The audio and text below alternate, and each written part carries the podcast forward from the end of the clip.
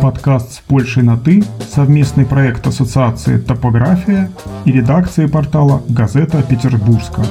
Проект финансируется канцелярией председателя Совета министров Республики Польша в рамках конкурса «Полония и поляки за рубежом-2021». Публикация выражает исключительно точку зрения авторов и не является официальной позицией канцелярии председателя Совета министров. Читайте нас на сайте газетапетербургска.орг, а также в наших пабликах ВКонтакте, в Инстаграме и в Фейсбуке.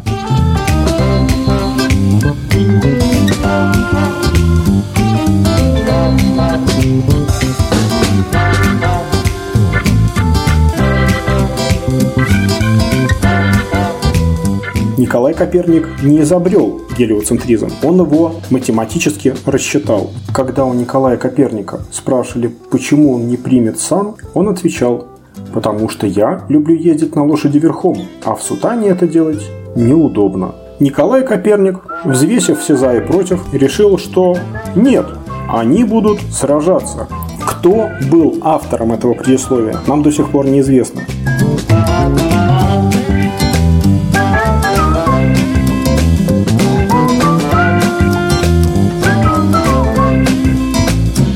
Приветствуем всех слушателей подкаста «С Польшей на «ты». Сегодня мы продолжаем нашу рубрику «Поляки, изменившие ход истории». Знакомо ли вам имя Николая Коперника? Здесь сразу вспоминается легендарный диалог из советской экранизации «Приключений Шерлока Холмса». Коперник – знакомая фамилия. Что он сделал? Боже мой, так ведь это же он открыл, что Земля вращается вокруг Солнца. Или этот факт вам тоже неизвестен? Ученый, за доброе имя которого так переживал доктор Ватсон, родился в, польском городе Тарунь.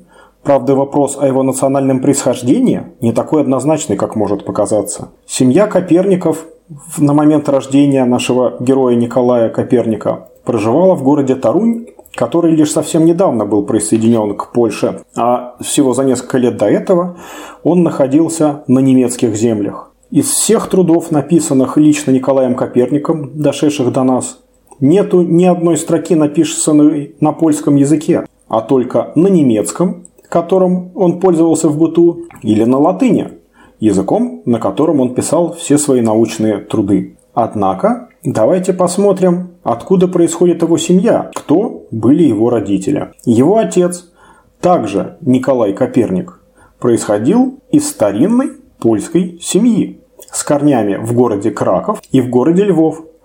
На тот момент в средневековой Европе это было два самых польских города в Европе. Мать Николая Коперника происходила из семьи с фамилией Ватценроде. С одной стороны, это выглядит очень даже по-немецки. С другой стороны, ее родной брат, дядя нашего героя, Лукаш Ватценроде, считал себя настоящим поляком, так же, как отец Николая Коперника говорил только по-польски, при всем при этом немцев очень не любил. Сам же наш сегодняшний персонаж Николай Коперник всегда жил на территории Польши, относил себя к полякам и с немцами даже воевал. Об этом разговор дальше.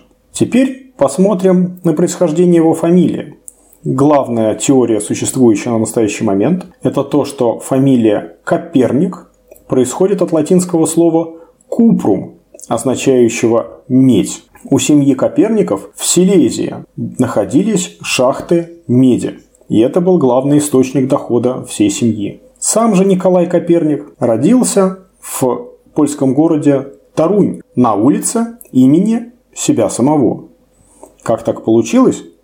Ну, конечно же, со временем. В момент рождения Николая Коперника улица называлась улицей Святой Анны. Если мы рассмотрим внимательно все прижизненные портреты Николая Коперника, которые до нас дошли, мы обратим внимание на то, что лицо его всегда изображено так или иначе асимметрично.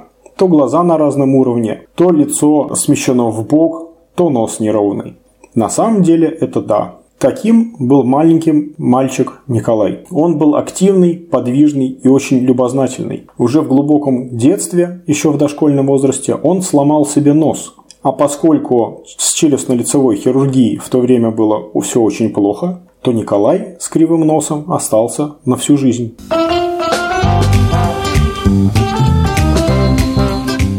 Подрастая, Николай пошел учиться в школу. Его школьным учителем был астролог. Да, давайте вспомним, что в тот момент, в конце 15 века, у Николая э, Коперника учителем был астролог, потому что астрология еще включала в себя астрономию.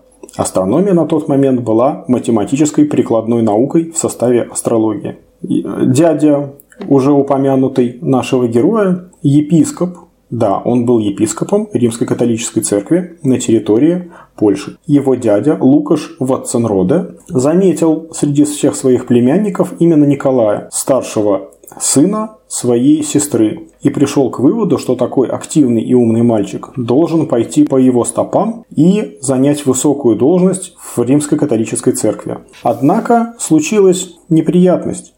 Николай Коперник очень рано потерял своего отца. Его семью взял на попечение тот самый Лукаш Ватценрода, его дядя. И распоряжаясь капиталом своей сестры, он спонсировал обучение Николая Коперника в университете Егелонском, то есть в университете города Кракова. Он отправил туда своего маленького Николая для того, чтобы тот выучился астрономии, ну или астрология, и каноническому праву, для того, чтобы он в дальнейшем сделал карьеру в римской католической церкви. И что удивительно, Николай Коперник, став студентом, действительно учился, а не ходил по вечеринкам и не тратил деньги на что-либо другое, кроме книг. Он очень сильно учился, посвящал большое время учебе, и поэтому у него учеба шла очень хорошо. После возвращения из Кракова в родной Тарунь он занял должность каноника Римской католической церкви. Каноник – это лицо, еще не имеющее сана. Когда у Николая Коперника спрашивали, почему он не примет сан, он отвечал,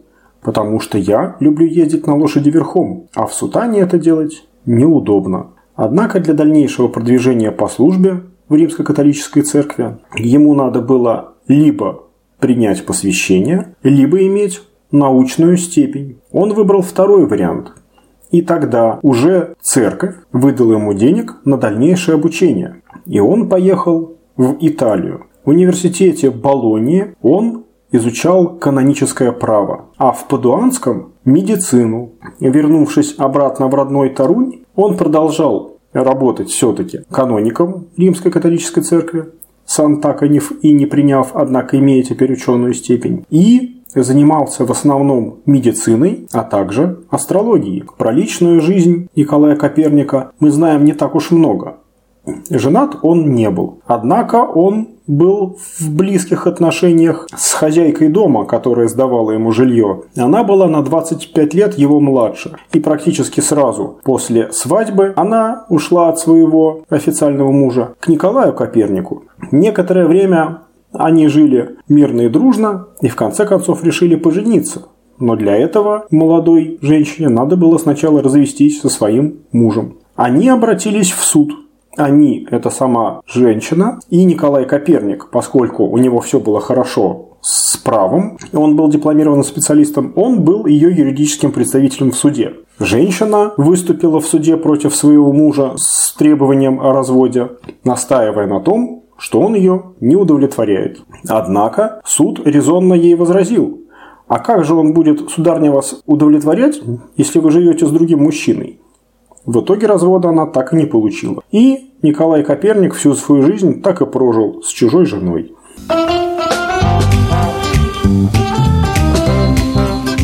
Давайте посмотрим на его достижения. Начнем неожиданно с военных. Как я уже говорил, Ему однажды довелось повоевать с крестоносцами, с немецкими крестоносцами. Он служил в Ольштине в то время на город напали крестоносцы, отряд небольшой, но хорошо вооруженный и умелый. Они взяли город в осаду и требовали, чтобы польский город Ольштин сдался крестоносцам и поддался ордену. Николай Коперник, взвесив все за и против, решил, что нет, они будут сражаться, будут держать осаду. Город Ольштен был хорошо подготовлен к осаде. Провизии было много, а город был усилен кавалерией. Да, кавалерия в обороне средневекового города бесполезна. Поэтому Николай Коперник решил, что надо нападать. Кавалерия делала многочисленные вылазки из города Ольштена и устраивала нападки то на сами войска крестоносцев, то на их тылы. Прискакав и устроив там жуткий сумбур, кавалерия разворачивалась и через боковые ворота ускакивала обратно в город. Это не могло принципиальным образом переломить ход осады, однако жутко нервировало самих крестоносцев, которые несли многочисленные, но мелкие потери и никак не могли сконцентрироваться на том, чтобы взять город. В конце концов крестоносцы сняли осаду и ушли.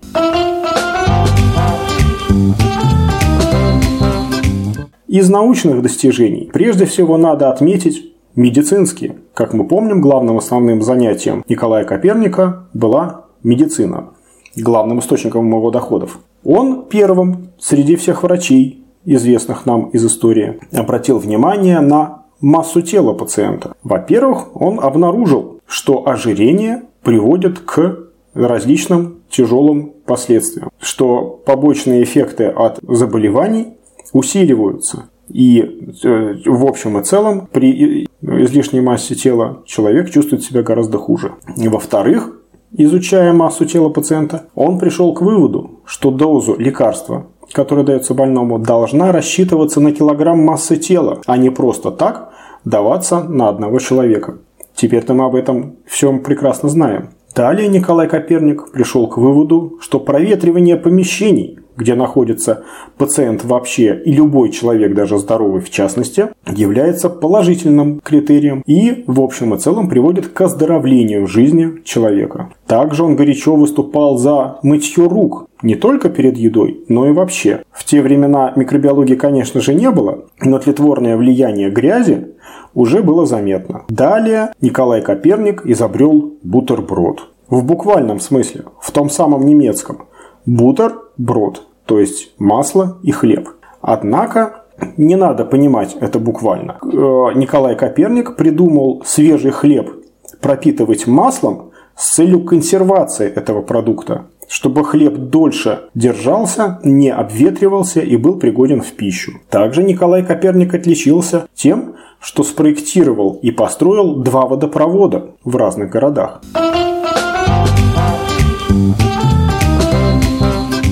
Ну а теперь перейдем к главному достижению, как считается, к теории гелиоцентризма, то есть к учению о том, что в центре нашей Солнечной системы располагается Солнце, а вовсе не Земля, которая, как считалось раньше, является центром мира. Сразу надо сказать, что Николай Коперник никогда не называл себя автором самой идеи гелиоцентризма, то есть расположения Солнца в центре. До Николая Коперника главным учением на котором основывалось все представление о мире, было учение Птолемея, созданное в районе 140 лет до нашей эры, и она утверждала, что в центре всего известного мира, то есть всей Вселенной, находится Земля. Вокруг Земли вращаются все небесные светила. И это прекрасно согласовывалось с учением Библии, которое утверждает, что мир человека то есть Земля, находится в центре. И весь мир, вся Вселенная вращается вокруг человека и того мира, где он находится, то есть вокруг Земли. Однако у геоцентризма, то есть учения о том, что Земля располагается в центре,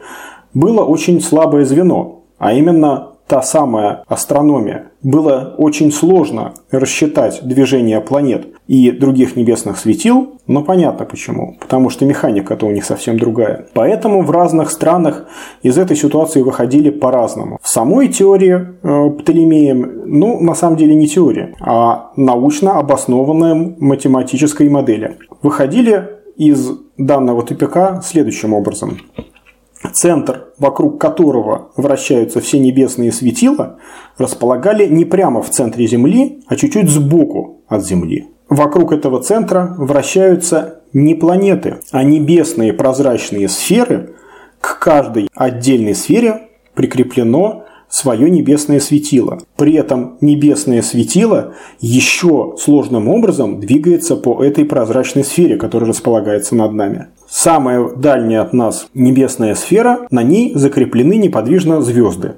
Вот тут, тут единственное, что более-менее укладывалось, потому что с Земли параллакс, то есть движение звезд, не заметен. Данная теория позволяла более-менее рассчитать только правильно рассчитать, только движение Солнца и Луны. Самым слабым местом это было расчет парата планет. Парад планет, когда несколько планет или даже все выстраиваются в одну линию. Поскольку даже расчет движения одного небесного тела был весьма проблематичен при такой схеме, то расчет совместного движения нескольких небесных э, сфер э, представлял из себя сложнейшую задачу. Кстати, в арабском мире из этой ситуации выходили следующим образом. Там предположили, что вокруг Земли, которая тоже была центром всего мира, вращается невидимое тело по сложной траектории и с изменяющейся скоростью.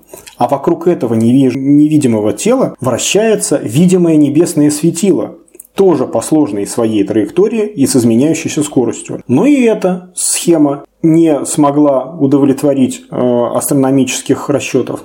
Тогда сделали следующее. Добавили один порядок. То есть вокруг Земли вращается невидимое тело, вокруг него вращается еще одно невидимое тело, а вокруг него вращается видимое небесное светило. Опять же, по своей сложной траектории и с изменяющейся скоростью. Но и этого было мало.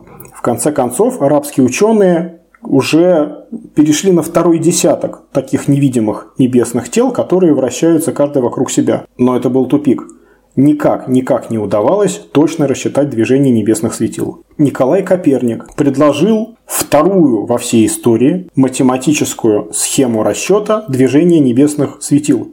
Внимание, это главное. Николай Коперник не был автором гелиоцентризма. Он первый, кто сел, математически рассчитал всю схему и математически подтвердил то, что центром мира является Солнце. Итак, внимание, Николай Коперник не изобрел гелиоцентризм, он его математически рассчитал. За 16 лет он свой труд написал в шести книгах. И, конечно же, просто построчное написание Солнце является частью мира, Солнце является центром Вселенной. Этого, конечно, на 6 книг не хватит. Все 6 книг Николая Коперника – это сложные математические расчеты того, что Солнце располагается в центре мира. Второе. Николай Коперник так или иначе сам или с подачи, между прочим, издателя его трудов, как предполагается, сам Николай Коперник утверждал, что он не утверждает, что Солнце является центром мира. Он утверждает, что он своим коллегам-астрологам предлагает другую математическую схему, которая дает больше положительных результатов и более удобна и более точна для расчета небесных светил. И третий важный аспект. Это то, что Николай Коперник не представлял себе Вселенную так, как мы ее представляем сейчас. Он не думал, что Солнце-то является еще одной звездой, одной из множества звезд, которая двигается во Вселенной, а все светила, видимые в Солнечной системе, вращаются вокруг этого Солнца. Нет.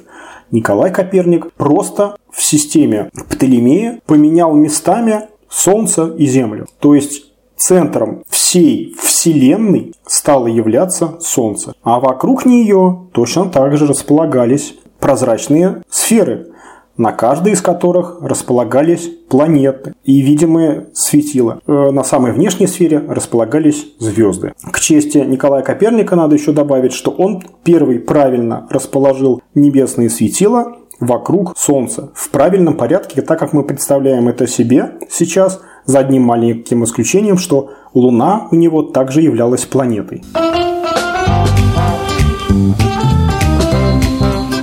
Шесть книг с математическими исчислениями лежали у него дома в виде рукописи. Он не мог их издать. Не потому, что кого-то там боялся, а потому, что он был каноником Римской католической церкви, и он понимал, что полученные им математические данные противоречат Библии.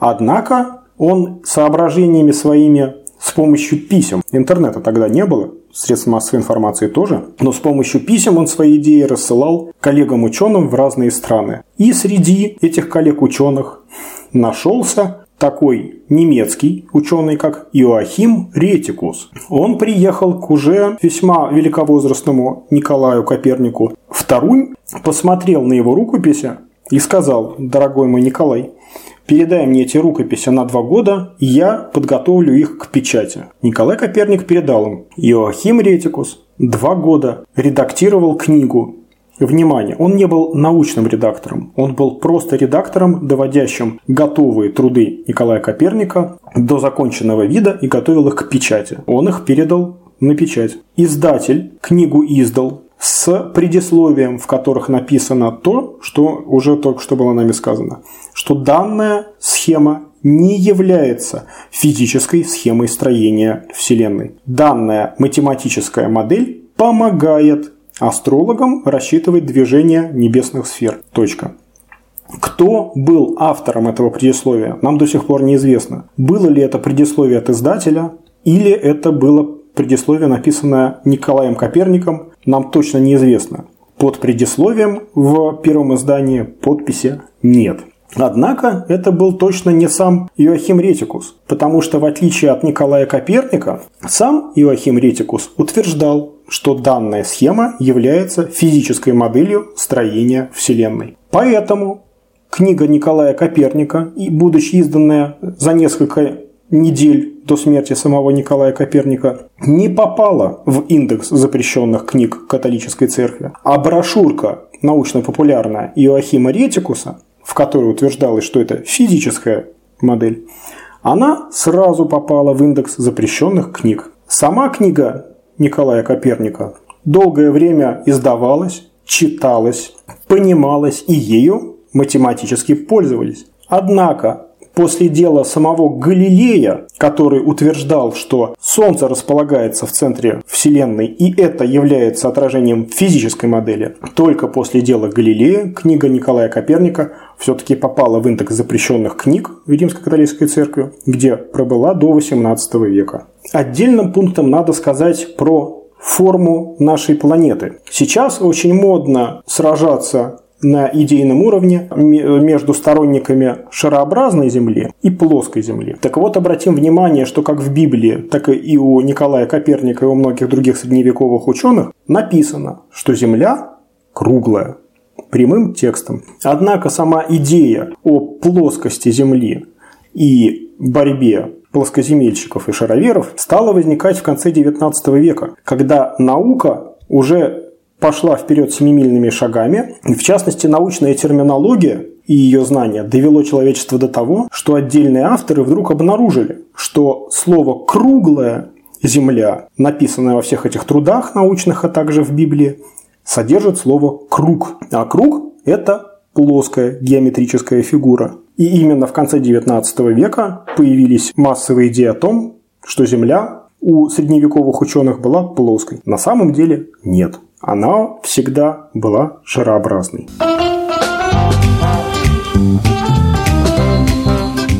Схема нарисованная Николаем Коперником, которая содержит в себе расположение э, небесных светил и всех планет в нашей Солнечной системе, опять же напомним только, что там еще Луна была отдельной планетой, она представлена в городе Тарунь в виде фонтана, который называется Космополис. Желающие могут съездить в Тарунь и посмотреть на это самолично. Могила Николая Коперника располагается в городе Фромборг. Там он провел последние свои годы. В 17 веке, во времена нашествия шведской армии, так называемый шведский потоп, Шведы, прекрасно понимая, что на территории Польши они находятся временно, стали вывозить из Польши все ценности, до которых смогли добраться. В том числе труды Николая Коперника были вывезены и хранятся э, во многом в Швеции. А также был вывезен его гроб. Гроб Николая Коперника хранился в городе Фромборг, в том самом неподалеку от алтаря внутри городского костела. Шведы, вывозя этот гроб, погрузили его на деревянный корабль, который недалеко от берега развалился и затонул. К счастью, тот корабль, на котором вывозили труды Николая Коперника, благополучно добрался до Швеции, где его разгрузили, и книги хранятся до сих пор. Несколько лет назад утонувшее судно было поднято с дна Балтийского моря. Оттуда был вынут гроб с останками и решили уточнить, чьи же они. И здесь опять помогла наука. Были взяты образцы ДНК. А с чем сравнить? Среди рукописей Николая Коперника, который был вывезен в Швецию, нашлось несколько волосков. Это были точно волоски Николая Коперника. Они лежали между страницами рукописи. Была произведена диагностика ДНК. И выяснилось, что ДНК останков поднятого с дна гроба полностью совпадает с ДНК волос Николая Коперника. Таким образом, останки Николая Коперника вернулись к нам и снова сейчас находятся в городе Фромбург. Вот такая необычная история была с польским ученым Николаем Коперником.